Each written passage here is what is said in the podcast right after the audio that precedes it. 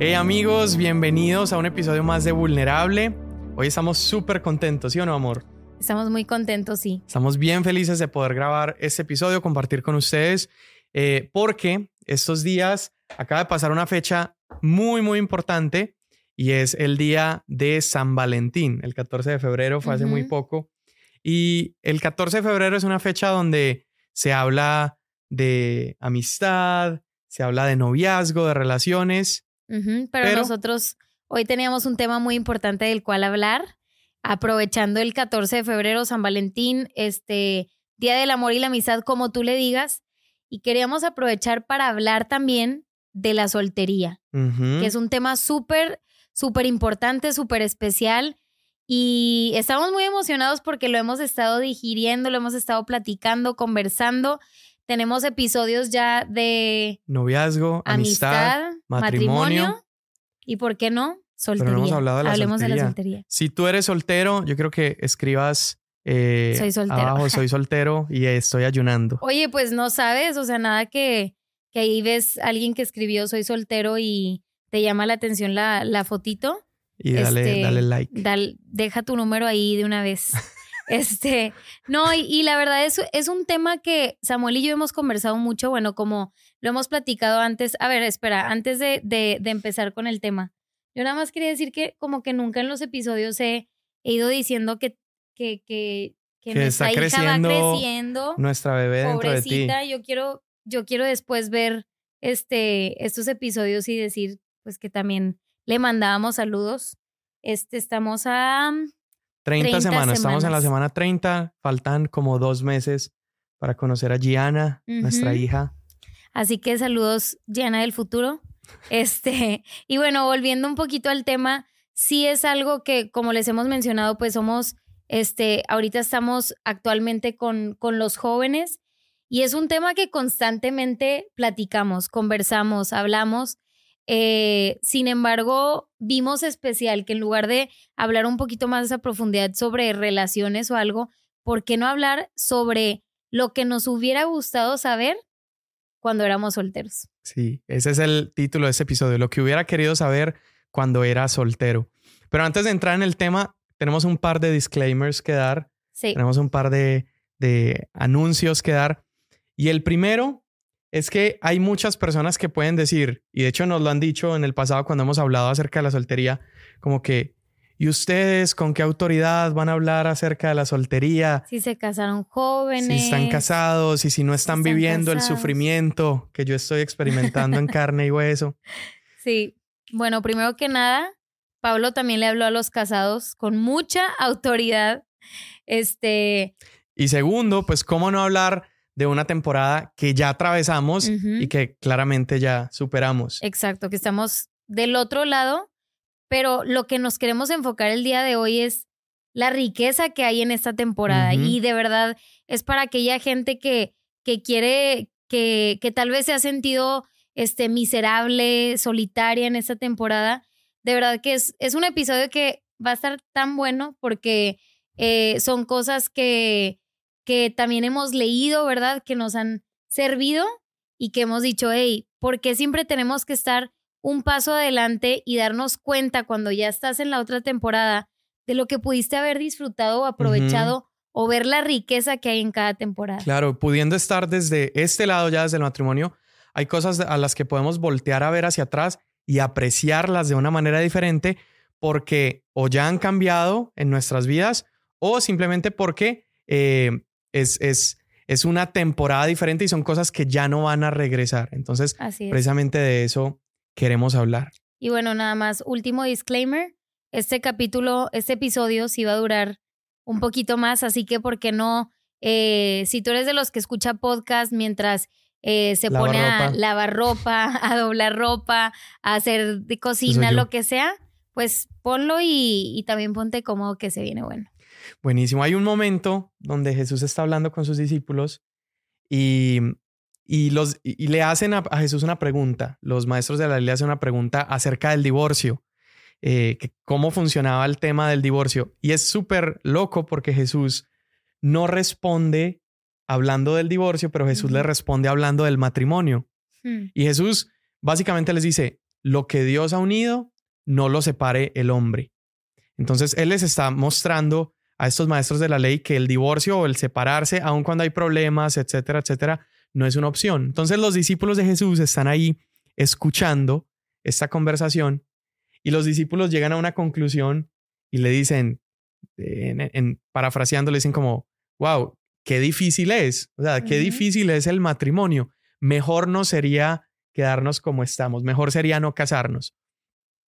Y, y como pastores, como líderes que siempre estamos como queriendo animar a personas a como a casarse. Creando fiestas para que se conozcan. Ajá. Noche semáforo. Sí. Ah, no, eso.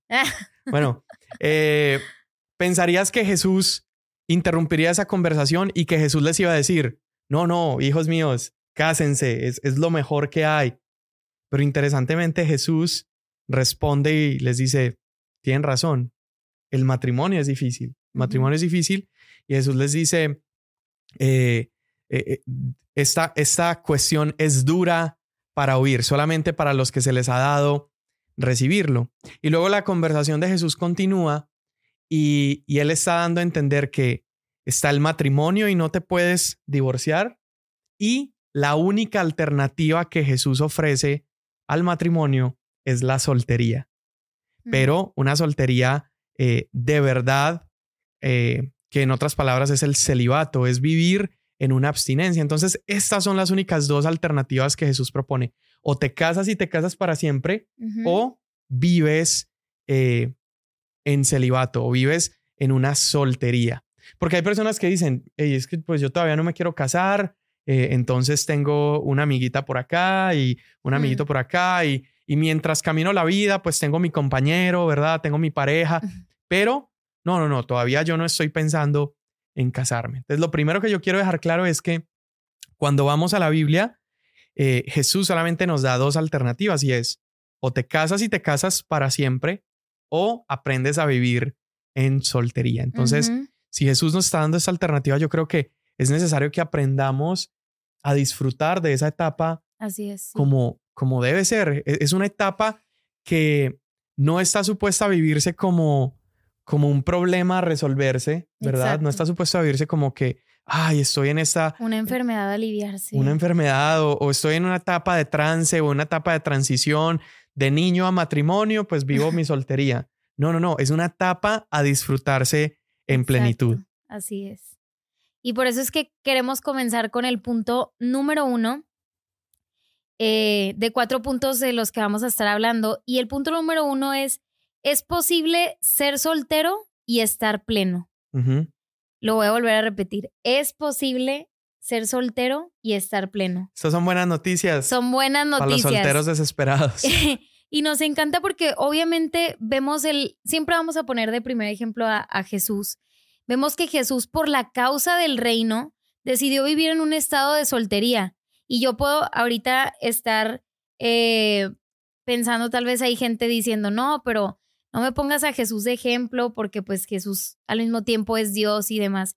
Pero Jesús voluntariamente se hizo totalmente humano por nosotros, literalmente con las características de un humano, pudiéndonos identificar con él y vivió un estilo de vida célibe. del celibato. Él nunca se casó. Él no tuvo una cita, no tuvo relaciones sexuales, no entró en una relación romántica. Y sin embargo, tenía todos los deseos de un ser humano. Exacto. tenía todos los deseos de un ser humano, pero escogió vivir esta vida renunciando a una relación romántica. Exacto. Entonces, puedes estar pensando lo que dije ahorita, de que, pues sí, pero Jesús 100% hombre, 100% Dios. Siendo Dios, tal vez no, no, no batallaba con esto, ¿verdad? Pero es por eso que es importante también apuntar a la humanidad de Jesús. Lo que estás diciendo, o sea, su 100% humanidad nos recuerda, igual hay un, hay un versículo que es primera de Juan 4 y para, parafraseado dice, el espíritu que confiesa que Jesús no vino de un cuerpo humano no es de Dios. No podemos nunca eh, tratar de no, no identificarnos con Jesús porque, porque Él es Dios, sino que en su humanidad podemos identificarnos con Él y resaltar esto. Es, es posible vivir una vida en plenitud porque Jesús por la causa del reino decidió vivir una vida en soltería. ¿Y quién fue Jesús? O sea, Jesús fue el ser humano más pleno sobre la faz de la tierra. Sí. Si, si nosotros quisiéramos definir lo que es un ser humano, dar la mejor definición de un ser humano, podríamos simplemente apuntar a Jesús y decir, sí. ese es el hombre, ese es el ser humano. Y entonces, si Jesús eh, representa para nosotros lo que es un ser humano completo, un ser humano, em, ¿cuál es esa palabra? Un ser humano integral, ¿sí? Que está completo en cada una de sus áreas. Y cuando meditas en el hecho de que él no disfrutó de estas cuestiones como una relación romántica, una relación sexual, te das cuenta que ninguno de esos ingredientes son parte esencial de lo que significa ser un ser humano completo. Wow, de lo que significa vivir en plenitud. Y qué importante es, es tocar puntos así porque creo que la mayoría vivimos pensando en que vamos a encontrar plenitud hasta tener a esa persona, hasta tener a tu, a tu media naranja, hasta, hasta poder eh, entrar en una relación. Pero una y otra vez nos topamos con pared cuando tu perspectiva sobre, eh, sobre el matrimonio, sobre las relaciones, es precisamente tratar de llenar ese hueco y vivir una plenitud que ningún otro ser humano nos puede entregar más que Jesús. Sí, y porque es que alguien puede decir, bueno, pero es que tú no entiendes eh, el dolor que yo estoy pasando, tú no entiendes ese deseo que yo siento por compañerismo, tú no sabes la soledad que yo atravieso todos los días en casa. Créeme, no estoy menospreciando lo hermoso que hay en el matrimonio. Claro que el matrimonio es glorioso, hay cosas hermosas, el vivir la vida junto a alguien más es, es otro nivel, pero a, a lo que quiero apuntar y alumbrar el día de hoy es que es posible porque Jesús nos dejó ejemplo y él dijo, ejemplo les he dado. Es posible que durante tu temporada de soltería seas un ser humano completo. Wow. De hecho, mi amor, yo creo que hay personas que aun cuando llegan a casarse con una, una, una pareja buena, un buen esposo, una buena esposa, se dan cuenta, y tú lo dijiste ahorita, se dan cuenta, hey, esto no es lo que me va a llenar como yo pensaba. Exacto. Y yo, y yo creería que incluso las personas que son capaces de, en su temporada de soltería, vivir en un nivel de, plenitud, van a disfrutar de un matrimonio mucho más feliz y mucho más pleno porque aprendieron a caminar llenos mientras estaban solos. Wow, el proceso de la soltería es esencial también para el, el siguiente paso que venga. Y nada más antes de pasar al siguiente punto, me gustaría aterrizarlo en, en mi ejemplo, en nuestro ejemplo. Eh, realmente soy una persona muy feliz y de verdad constantemente en mi matrimonio, no saben cuántas veces, solamente Dios sabe cuántas veces he dicho, wow, valió la pena esperar, valió la pena ser obediente, valió la pena el sacrificio, aquellas, aquellas veces que me quise confundir, que quise este, tomar mi, mi, mi propio rumbo, mis propios deseos, y el día de hoy estar casada contigo estar, y estar casada con Samuel me recuerda a, la fidelidad de Dios eh, y a la recompensa que hay por la obediencia. Pero algo que, que en la soltería Dios me hablaba y, e incluso pues cuando terminé una relación que me costó mucho y me dolió mucho y yo decía, no, jamás me voy a volver a enamorar, etcétera. Yo tenía la seguridad de que, de que yo iba a recibir una recompensa, pero Dios me, me dio la seguridad de que esa recompensa no vendría en una persona, de que Dios mismo iba a ser mi recompensa, de que Jesús mismo iba a ser mi recompensa. Y cualquiera podría decir, ok, Dios, te obedezco, pero tú tienes que traerme el premio, ¿verdad? Tú tienes que traerme eh, lo que tú tienes para mí, pero a final de cuentas, eso va a venir por añadidura, porque para, para nosotros que, que somos hijos de Dios, obviamente Dios va poniendo como añadidura las cosas que nosotros necesitamos para cumplir su propósito, para vivir en su voluntad, para vivir eh, en Él, pero es entender que nuestra recompensa o sea, Dios no me debía un buen esposo. Mm. Sin embargo, ahora eres parte de ese propósito y nada más lo que quiero resaltar, resaltar dentro de mi testimonio es que el día de hoy que estoy casada con, con esa añadidura que Dios trajo por medio de, de la obediencia que hoy le doy tantas, tantas gracias a que a que no me fui, no me guié por mi terquedad, sino preferí escuchar la voz de Dios, ser paciente, ser obediente a sus tiempos. El día de hoy yo te puedo decir, amo la persona con la que me casé. E igual, de igual manera, Samuel no puede traer esa plenitud que solamente Dios puede traer. O sea, yo, yo veo el matrimonio como, como una herramienta, claro, para, para además de, de entender que es un proceso en donde nos vamos forjando, vamos pareciéndonos más a Jesús. También yo sé que Samuel es una herramienta para recordarme el amor de Dios a mi vida, para traer felicidad, para traer contentamiento. Y aún con todas estas cosas, yo te puedo decir, siendo el hombre de mi vida, él no me puede satisfacer como solo Cristo puede satisfacerme. Él no puede llenar ese vacío. ¿Por qué? Porque fallamos, eh, hay veces que nos enojamos, hay veces que no nos entendemos y, y, realmente te puedo decir, estando casada, que solamente aún estando, estando de este lado de la historia, solamente Cristo puede seguir satisfaciendo nuestra vida. Así es. Entonces, ¿por qué lo digo? Porque muchas veces pensamos que solamente vamos a alcanzar nuestro propósito, vamos a empezar a cumplir en nuestra em, historia llamado cuando, cuando por fin tenga la persona, ¿verdad? Pero no es así. No, no, y somos seres humanos que pues nuestra vida opera alrededor de muchas cosas, no solamente lo emocional, no solamente lo sexual, pero nuestras vidas operan alrededor de, eh, por ejemplo, plenitud física, eh, plenitud mental, estabilidad emocional, nuestro gozo, eh, plenitud, por ejemplo, laboral o profesional. Entonces, es como yo decir, ok, yo no voy a empezar a cuidar mi cuerpo y ser saludable hasta el día que consiga una esposa que me acompañe al gimnasio, ¿sabes? O sea, es, ridículo. O alguien decir, bueno, yo no voy a eh, buscar la plenitud en el área profesional porque es que no tengo a alguien que me acompañe, no tengo a alguien con que quien me apoye a emprender.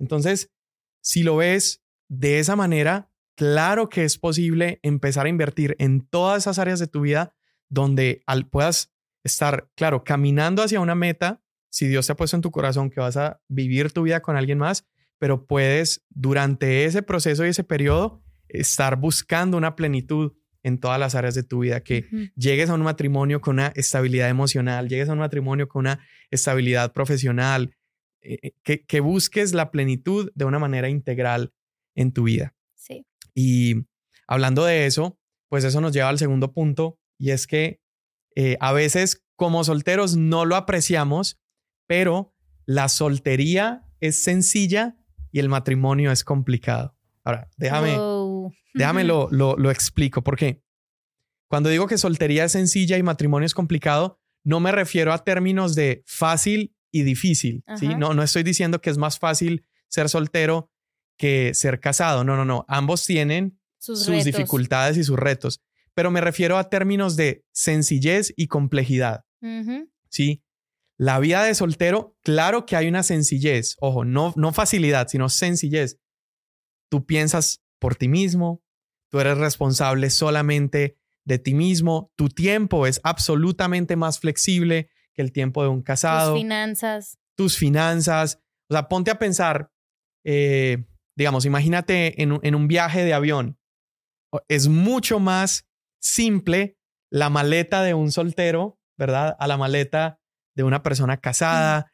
Eh, aún más cuando llegan los hijos, la vida es mucho más simple cuando estás soltero.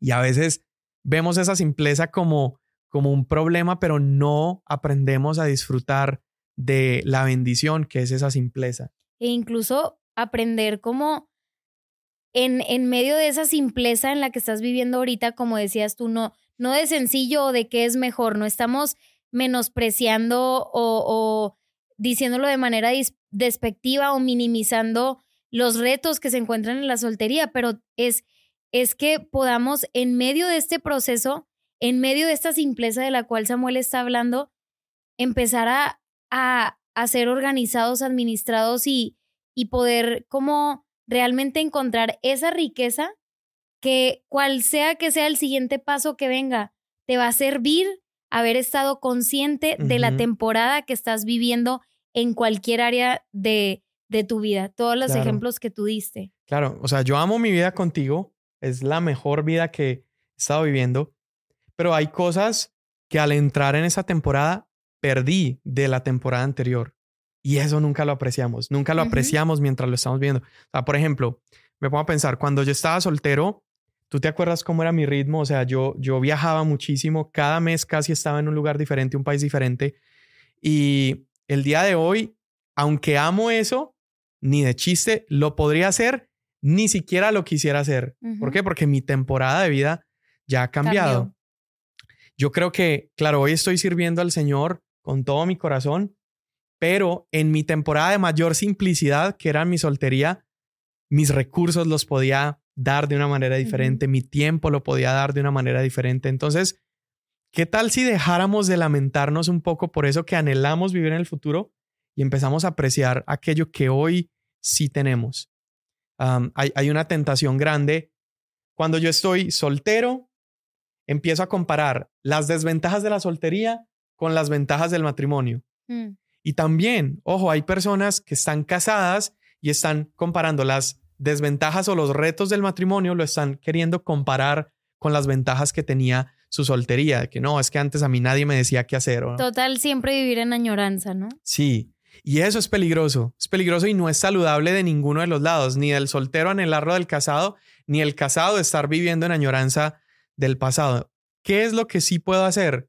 Es disfrutar aquello que tengo el día de hoy. Exacto. Es disfrutar. Si hoy estás viviendo una vida más simple, disfrútalo. Disfruta ese tiempo extra que tienes. Disfruta eh, ese colchoncito extra que hay hoy en tus finanzas. O si no lo tienes, si no tienes un, colchón extra, bueno, disfruta que tienes más tiempo de poder de pronto trabajar un poco más. Sí, yo admiro mucho a la gente que durante esta etapa, porque creo que sucede mucho que nos encontramos a gente lamentándose, ¿no? Y siempre, y entendemos, es un, es un deseo que, que la mayoría tenemos, pero admiro mucho más a esa gente que está consciente de la temporada que está viviendo y decide aprovechar todo lo bueno. Por ejemplo, literalmente he conocido a gente que dice, yo no sé cuándo me quiero, me voy a casar, pero voy a ir ahorrando desde ahorita.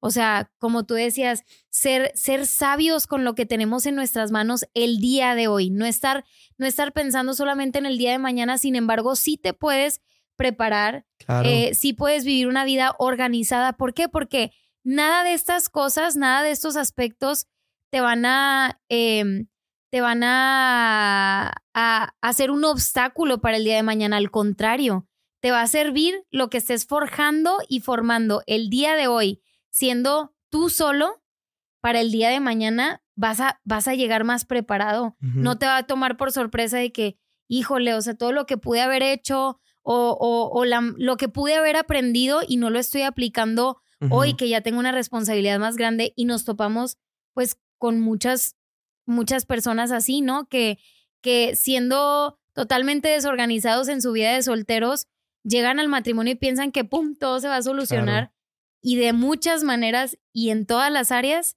no es así. Exacto, sí, repercute. Ahora mira, mira cómo lo pone Pablo. Pablo en primera los Corintios, eh, capítulo 7, 32 al 35. Mira Pablo como está diciendo este concepto de, de la sencillez versus la complejidad. Dice, quisiera que estén libres de las preocupaciones de esta vida. Un soltero puede invertir su tiempo en hacer la obra del Señor y en pensar cómo agradarlo a Él. Pero el casado, al contrario, tiene que pensar en sus responsabilidades terrenales y en cómo agradar a su esposa. Sus intereses están divididos, dice Pablo. De la misma manera, una mujer que ya no está casada o que nunca se ha casado puede dedicarse al Señor y ser santa en cuerpo y en espíritu. Pero una mujer casada tiene que pensar en sus responsabilidades terrenales y en cómo agradar a su esposo. Y mira cómo, como Pablo está diciendo este buen consejo. Dice, les digo esto para su propio beneficio no para imponerles restricciones.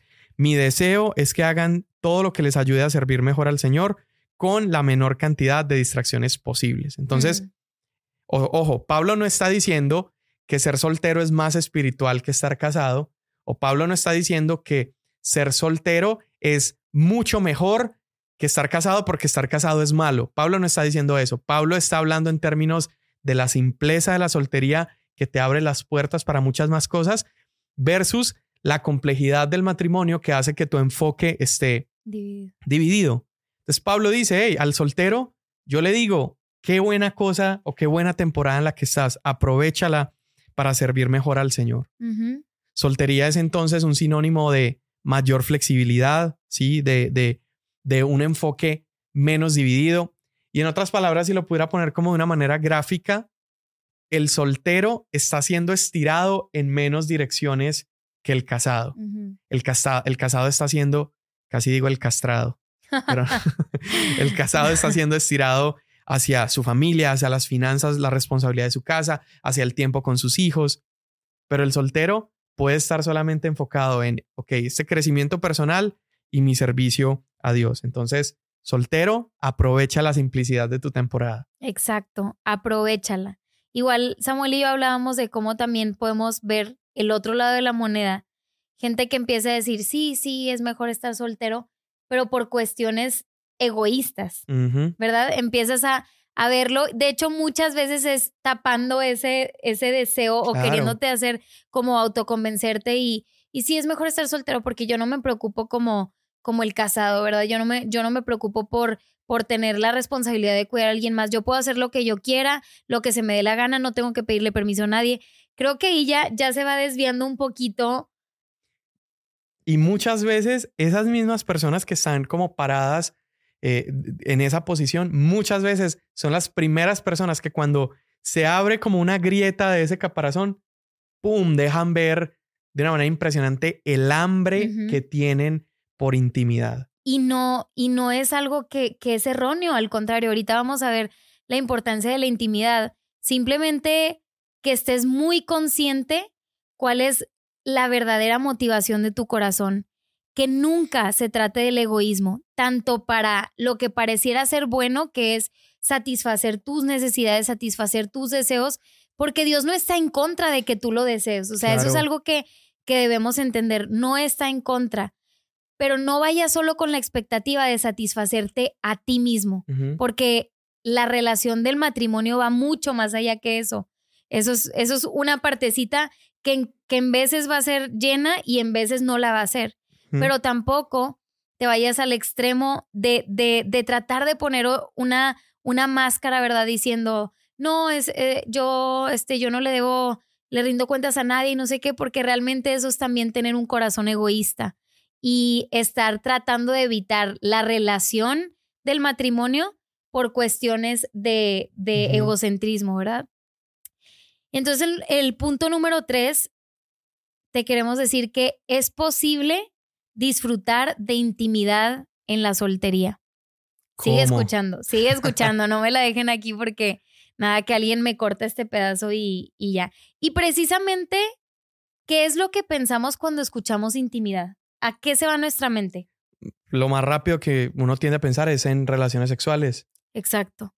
Eh, creo que lo platicaba con Samuel, creo que así como el enemigo ha intentado y logrado distorsionar muchas de las cosas que Dios ha creado, la intimidad es un aspecto que también ha intentado distorsionar de manera muy grande, porque intimidad va, va más allá de lo que automáticamente pensamos. Me encanta que Jesús es el primero alrededor de toda la historia de enseñarnos la importancia y lo especial que es nunca caminar solo, que es estar acompañado, que es, que es este, invertir en amistades, invertir tu vida en los demás. O sea, es algo que constantemente vemos.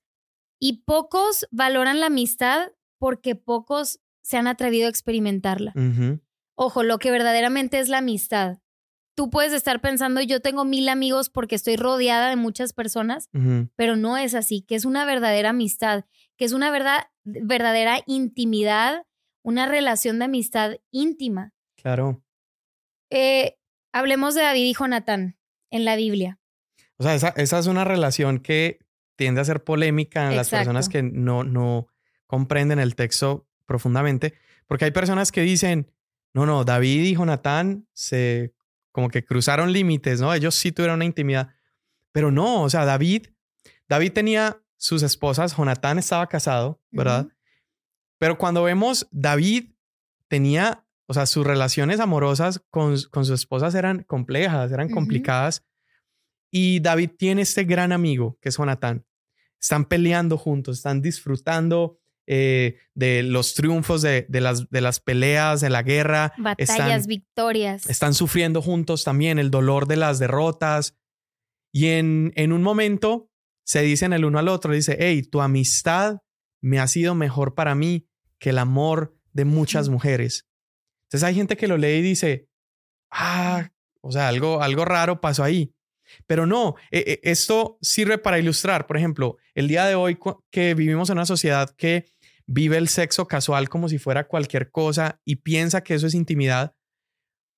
Lo que este, esta historia está tratando de apuntar es que hay personas que pueden disfrutar de una relación íntima, entre comillas, de una relación sexual casual con una persona y pensar que eso es intimidad, pero realmente una persona soltera que está viviendo eh, de cerca una amistad, una amistad íntima, una amistad profunda, puede haber mucho más grado de intimidad en esa amistad que en esa relación sexual casual.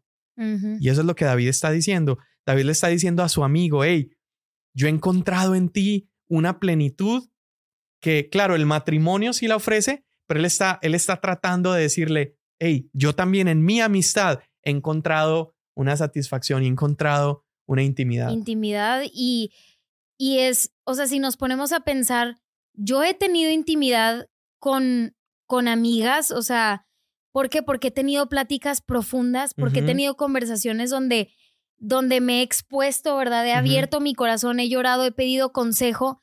Eso es algo íntimo. Sí. Pero, pero volvemos a lo mismo, escuchamos intimidad y es como que, wow, automáticamente lo, lo llevamos a, a lo sexual o, o como que no se puede vivir intimidad cuando primeramente tenemos que entender que fuimos llamados a intimidad con Dios y asimismo con la gente, no, no toda la gente que te rodea, ¿verdad? Pero asimismo se puede vivir con amistades. ¿Por qué tocamos este tema?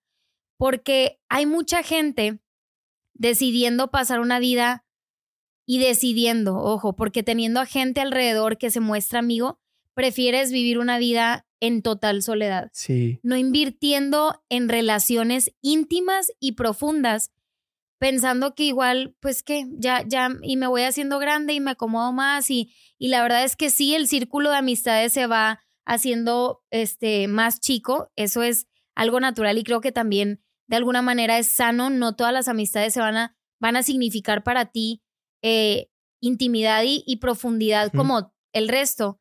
Sin embargo, creemos que al ir acomodándome en la soledad, estoy haciendo algo bien para mí. Pero nos olvidamos de que, número uno, es algo importante, es algo esencial poder profundizar en amistades. Y el día de hoy, justo ayer hablábamos de, de un ejemplo. Por ejemplo, tú tienes un amigo, un, un amigo específicamente con el que durante tu soltería y su soltería vivieron muchas cosas juntos y entre ellas decidiste que ese amigo era el con el cual te ibas a abrir de tus luchas, de tus vergüenzas, de tus temores, así como de tus sueños, de tus de, de todo lo bueno. Y el día de hoy que estás casado y que él también está casado, esa persona sigue significando lo mismo para ti. ¿Por qué? Porque decidiste invertir en él durante tu soltería, decidiste invertir en una amistad que no es pensando nada más en el egoísmo del día de mañana, voy a, o sea, se va y ya no, es que es algo que durante tu soltería decidiste vivir profundamente tomado de la mano con esa persona. Entonces, recalcando el punto, sí es posible disfrutar intimidad durante tu soltería. Una intimidad que se ve en otra forma, en la forma de la amistad y la forma de la familia. ¿sí? Hay solteros que están en espera de su matrimonio, pero se alejan de todo el mundo, como tú decías.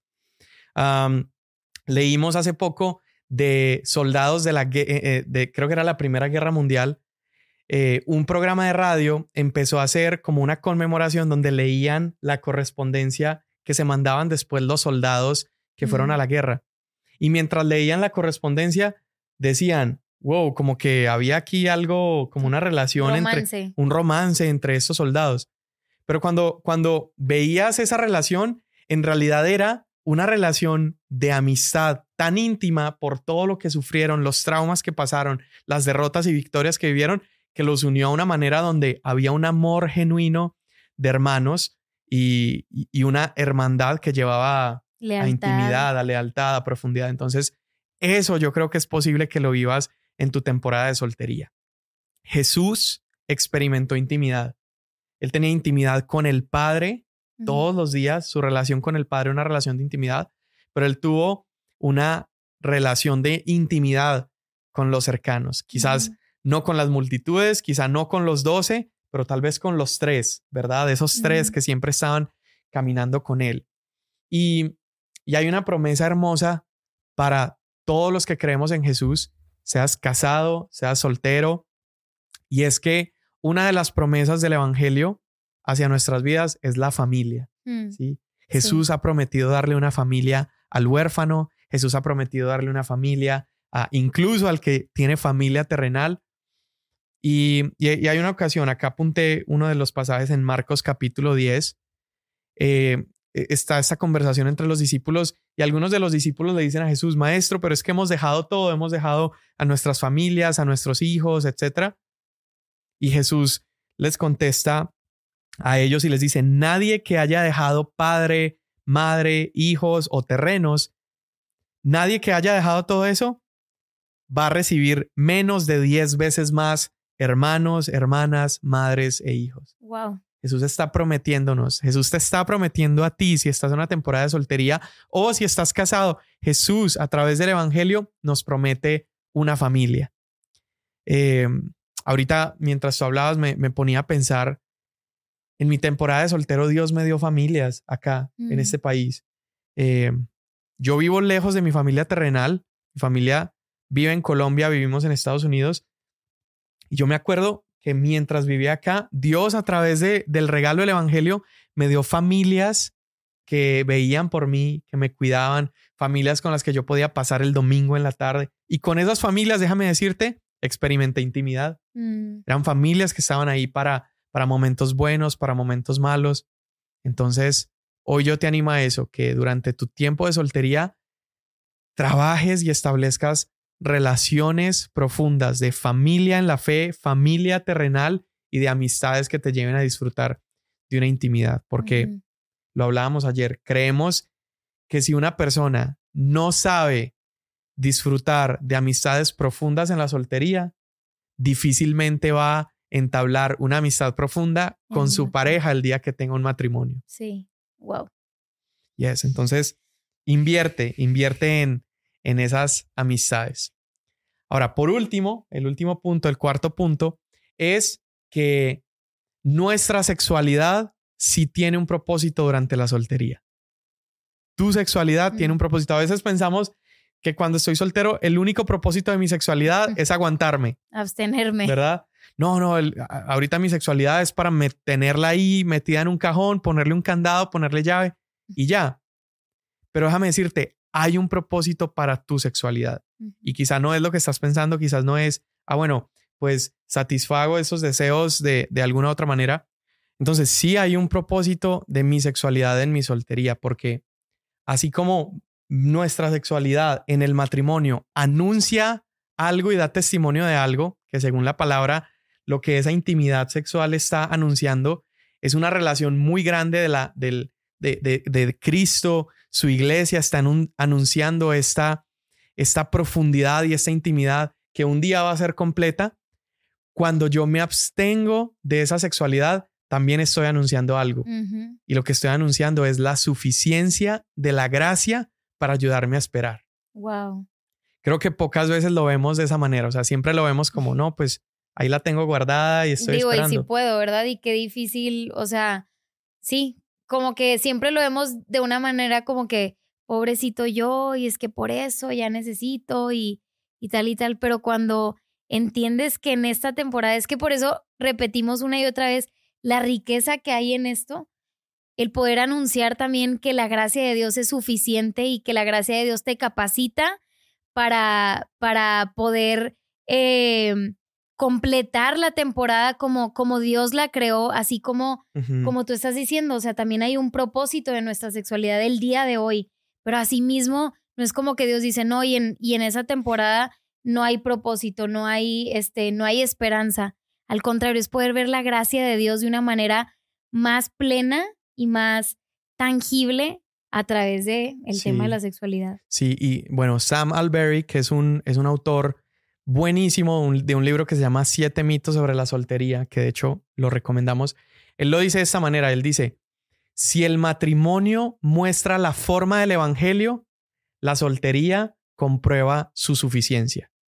Mm. Es decir, el matrimonio nos muestra cuál es la forma del Evangelio, la relación de, de, de Cristo amando a su novia. Pero la soltería nos muestra la suficiencia del Evangelio en que toda persona soltera que está eh, activamente esperando, que está eh, guardando esos deseos de una manera santa, ese soltero está anunciando que el Evangelio es suficiente para su vida. Ese soltero está anunciando con cada día que pasa en abstinencia, está anunciando que hay un poder mayor, que hay una satisfacción mayor que está llenando su vida día tras día, que a pesar de que tiene estos deseos que desearía satisfacer, existe un poder más grande, un deleite más grande eh, que está disfrutando. Entonces, la abstención de mi sexualidad está anunciando un mensaje hermoso y está proclamando que el Evangelio de Jesús es suficiente para nuestra vida. Qué lindo. Y obviamente eso es entendiendo que tú solo no puedes hacerlo. Tú solo no lo vas a poder lograr. Entonces, recapitulando los, los demás puntos, volvemos a lo mismo. Necesitas esa intimidad primeramente con Dios. Ahorita es el tiempo, ahorita, por ejemplo, nosotros estamos a, a, a menos de dos meses de tener una bebé y yo constantemente pienso, ahorita, ahorita tengo tiempo para sentarme, para tomarme este, un cafecito, para abrir mi Biblia, ¿verdad? Y, y, eso que ya estoy en una temporada donde no soy solamente yo. Obviamente mis tiempos devocionales se veían muy diferentes estando soltera, ¿verdad? Que como se ven casada y que como se verán ya teniendo hijos. Entonces, aprovechar y entender que tú solo no vas a poder ser lo suficientemente fuerte como para vivir una vida en eh, guardándote o en abstinencia es entender que la gracia de Dios, así como dijimos que es suficiente, esa misma gracia es la que te va a capacitar para vivir de la mejor manera la temporada que estás viviendo el día de hoy. Que si es la soltería, que si alguien que está casado nos está viendo, que si estás en una temporada de noviazgo, en cada temporada hay riqueza siempre y cuando la vivamos conforme esa temporada fue creada y diseñada, ¿verdad? Sí.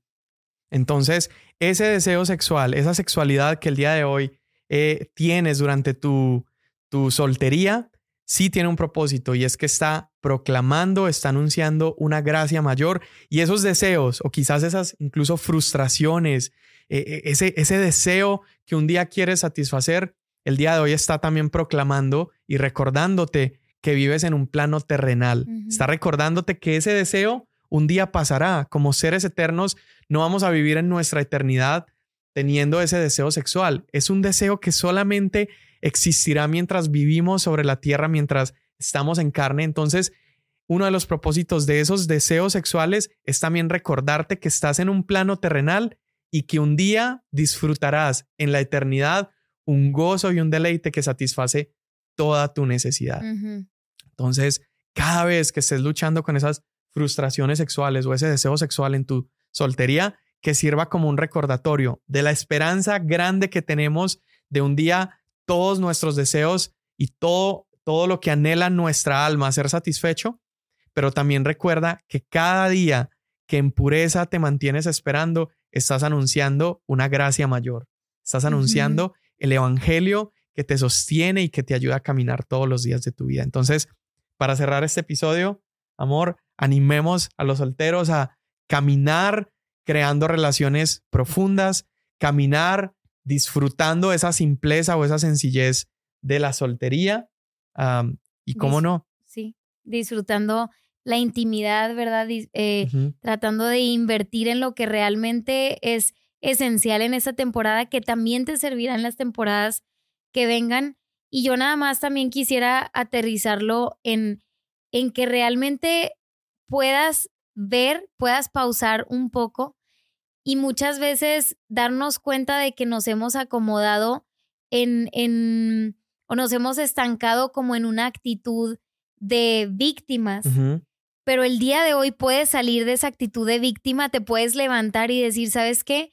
voy a ver esta temporada con otros ojos, voy a ver esta temporada como algo diferente, porque si ya hemos, si bien hemos hablado que Dios es el Dios de las temporadas, Dios está en esta temporada queriéndote enseñar algo hermoso y algo que estoy segura que si el día de mañana, perdón, que si el día de hoy no pausas y, y contemplas lo hermoso de esta temporada, estoy segura que el día de mañana llegará el momento en donde algo vas a añorar y algo vas a desear haber querido disfrutar de la temporada que estás viviendo hoy.